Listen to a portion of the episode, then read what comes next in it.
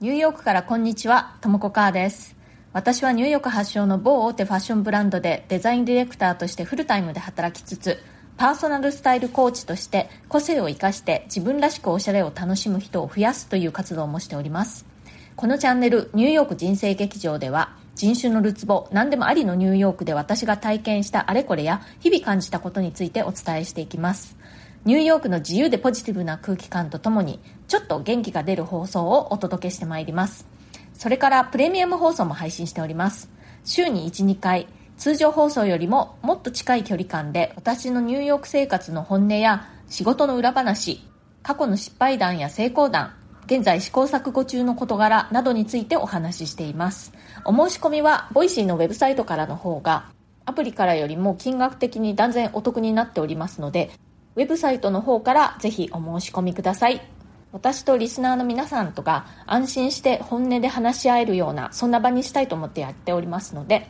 ぜひ通常放送の方が気に入ってくださった方はそちらもご参加いただけると嬉しいです。それでは今日もよろしくお願いします。今日はですね健康を意識した時というハッシュタグでお話ししたいと思います。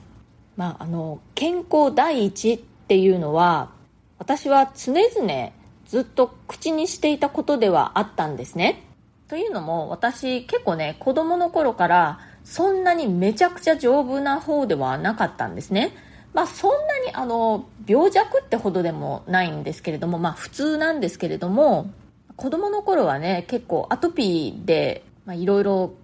苦労しましたしあとねもう風邪とかねすごい結構引きやすかったですねなのでねあの学校なんかでよく皆勤賞もうあの無欠席で、え、1年間行った同級生なんかを見るとねもう本当に信じられないなという思いでいつもいました。でやっぱりそうやってあの大したことない病気でもね風邪なんかでもやっぱり患うとあの苦しいですよね。だからまああの健康のありがたみというのはね分かっていたつもりだったんですね。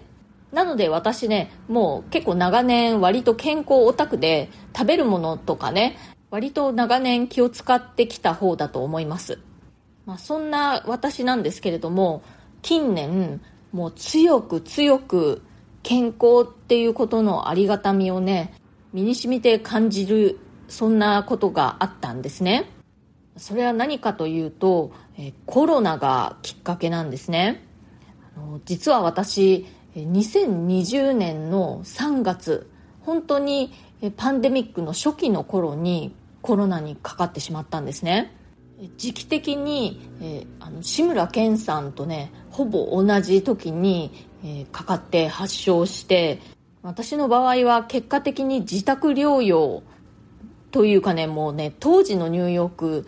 あの自宅療養しかもな選択肢がなかったんですよね。もう当時のニューヨーク本当にねパニック状態であの病院に行ける人っていうのは本当にもう自力で呼吸ができない人のみという感じでした。なので私はかなりの高熱を出していたんですけれども、まあ、ひどい時には本当に40度超えとかねあとはもう38度台39度台なんていうそのくらいの高熱もかなりの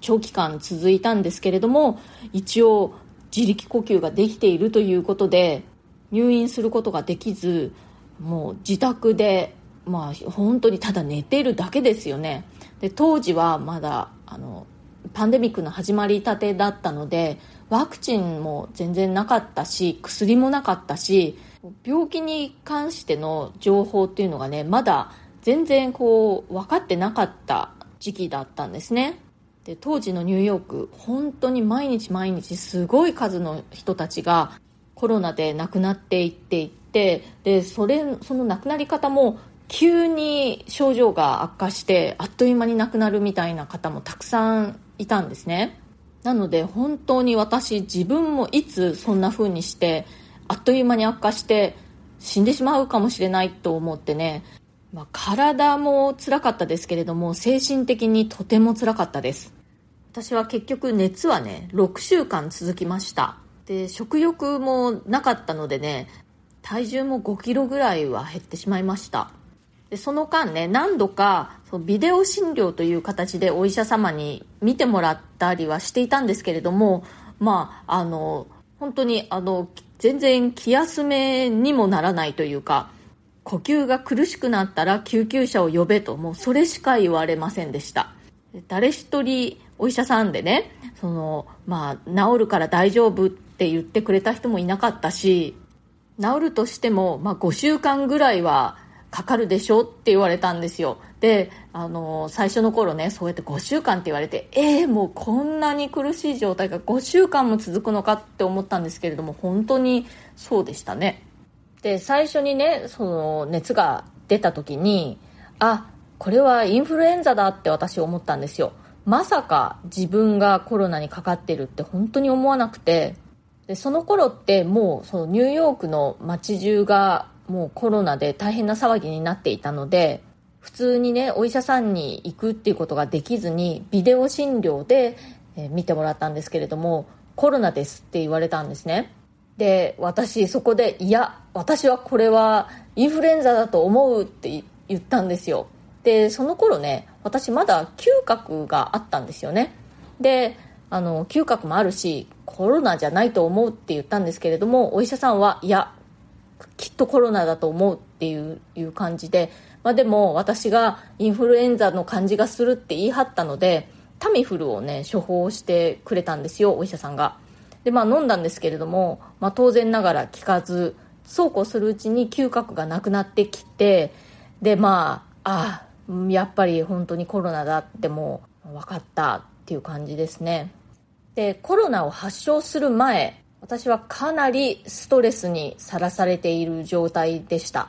というのも私がそのコロナを発症する2週間ぐらい前にもう急遽パンデミックだということで会社が全面リモートワークに切り替わったんですね。本当にねもうある日突然明日から全部リモートワークですっていう感じでもうバタバタと逃げるようにみんな会社を出て翌日からリモートワーク開始という感じだったんですけれども私の部署の場合非常にそれが難しくて、まあ、何が難しいかというと、まあ、要はインフラですね。そうコンピューターを使って私たちはデザインをしているんですけれどもそれがねちょっと、まあ、普通のそのラップトップにそうフォトショップとかイラストレーターとかそういったものをそういったソフトウェアをえ載せてやれるような感じではないんですね。ちょっと特殊なセッティングが必要でセッティングとあとソフトウェアが必要でそのインフラ関係がね全く準備できていなかったんですね。でまあそんな中でも業務は次々と発生するわけでまああの常日頃からまあ締め切り締め切りでね結構忙しい仕事なんですよ。そんな中でも全くインフラが整っておらず会社のねそういうあのアドミンをやるチームと IT のチームとそれからまあ私の自分のチームともう連日連夜話し合ってそれで試行錯誤してでうまくいかなくてでまあ締め切りが迫っていてでチームはねそんな状態なのでもうすごくストレスアウトしてその話も聞いてあげなくちゃいけないしでチームの中にはね家族が医療従事者だっていう人も何人かいたりあとはね、妊娠中のメンバーもいたんですね、そういえば。まあもうみんな精神状態がギリギリみたいなところを私が中心となって、まあ、リーダーシップを取っていかなくちゃいけなかったんですけれども、まあ、なんとかね、もうみんなの力を集めて、解決策を見出してね、全てをまとめて、よし、これでいけそうだという答えを出したところで、一気にね、その夜、なんかもうとてつもない感じたことのないような疲労感がやってきました。そしてその夜のうちにもう高熱を出しました。なのであのその時私やっぱりストレスでかなり免疫力が落ちてたんだと思うんですね。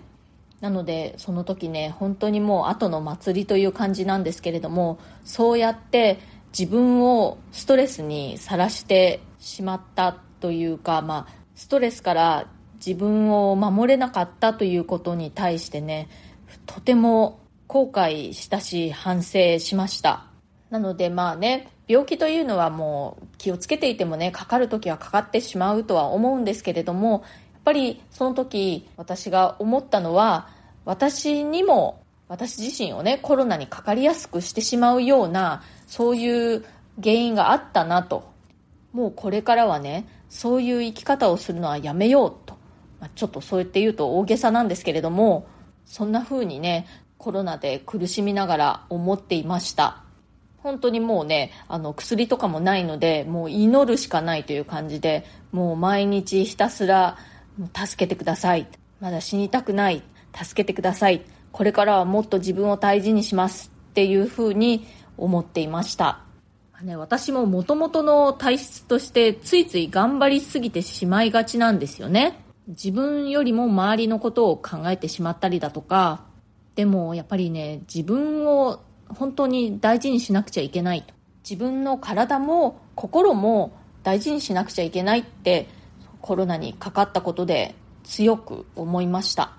このことで、ついつい喉元過ぎればっていう感じで忘れがちなので、今回こうやってお話しすることでもう一回思い出せてよかったです。はい、いただいたコメントにお返事したいと思います。祝ニューヨーク人生劇場1周年あっという間の1年を振り返って思ったことこれはですねちょっと前の回になりますね。えっ、ー、と今年の5月11日の回になります、えー、この回にコメントいただきました。久美子 N さんいつもありがとうございます。ともこさん遅くなりましたが1周年おめでとうございます。少しずつ過去回を聞かせてもらっています。1年で人は変われる。私も自分から動き始めたらどんどん変わったので1年後の自分が楽しみです。思い立ったら吉日マインドで頑張りたいですね。これからも応援してます。はいありがとうございます。本当にね1年結構あっという間ですよね。あっという間なんだけどそれでもいろいろ変化を起こすってことは可能ですよね。ふとねあこれやってみようかなって思って始めたことが変化のきっかけになったりだとか後々何かこう大きく花開くことの